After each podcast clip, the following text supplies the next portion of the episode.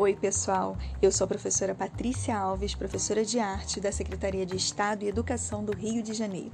Sejam todos bem-vindos ao nosso primeiro semestre do EJA Ensino Médio, aula 4. Eu vou mostrar questões relacionadas aos elementos básicos da dança. Vem comigo. Acredita-se que antes mesmo do homem conseguir estabelecer a comunicação oral, ele usava expressões da linguagem gestual Inclusive, pinturas descobertas em cavernas referente ao período da pré-história exibem representações de pessoas dançando em roda. No entanto, leva-se em consideração que tratavam-se de gestos relacionados a ritos místicos. A dança foi propagada em diversas civilizações. Na história antiga, por exemplo, povos de Roma, Egito, Mesopotâmia e Grécia usavam essa expressão artística para diversas finalidades.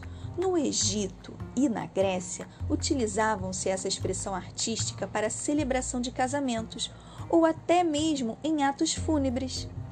Tudo isso com o objetivo de agradar os deuses. Já em Roma, também utilizavam-se a dança para o exercício de rituais sagrados. Por outro lado, na cultura medieval, a dança era considerada como um ato profano pela igreja.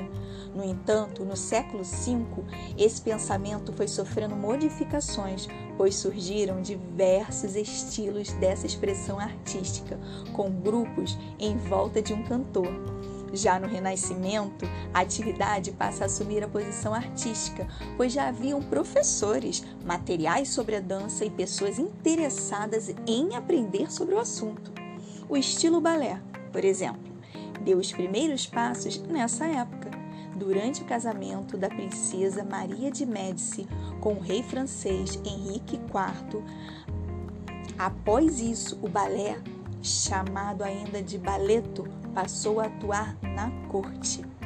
O século XVII é apontado como o momento sublime do balé, mas o estilo foi contraposto pela dança moderna da coreógrafa e bailarina norte-americana Isadora Duncan. Após isso, no século XX, em específico na década de 60, foi desenvolvida a dança contemporânea. E os elementos da dança? A dança possui três elementos fundamentais, que são movimento corporal, tempo e espaço. O movimento corporal é o movimento do corpo ou parte dele num determinado tempo e espaço. O tempo caracteriza a velocidade do movimento corporal, ritmo e duração, contrastes rápido, médio e lento. Contratempo Além dessas características do tempo, entende-se a atenção ao tempo presente como fundamental para o estudo da dança. O corpo precisa estar aberto às mudanças decorrentes no tempo e em diferentes momentos. Espaço é interno e externo, público e privado, relacionando o entendimento de corpo e ambiente e contexto. Dentro do espaço, estudamos as direções cima, baixo, lado, frente, trás, diagonais, dimensões pequeno, médio e grande, níveis baixo, médio médio e alto, extensões perto, médio e longe. As conexões que se estabelecem com o ambiente podem ser vistas como relação de compartilhamento e troca. As classificações. Essa expressão artística, dança, pode ser classificada com base em fundamentos como a origem, Aí são os cerimoniais, histórica e folclórica. Cerimoniais, relacionados aos ritos religiosos, ou seja, rituais indígenas, rituais africanos e etc. Histórica, sarabanda, gavota, borré, entre outros. Folclórica ou típica, baião, marujada, bumba meu boi, maracatu, quadrilha, frevo, jongo e etc. O modo individual, como o nome sugere, é a dança solo, que são exemplos sapateado, balé, samba e etc. Em dupla, são exemplos o bolero, o forró, o tango e entre outros. E em grupo, ciranda, carimbó, quadrilha e etc. E a finalidade? Coreografada, cênica.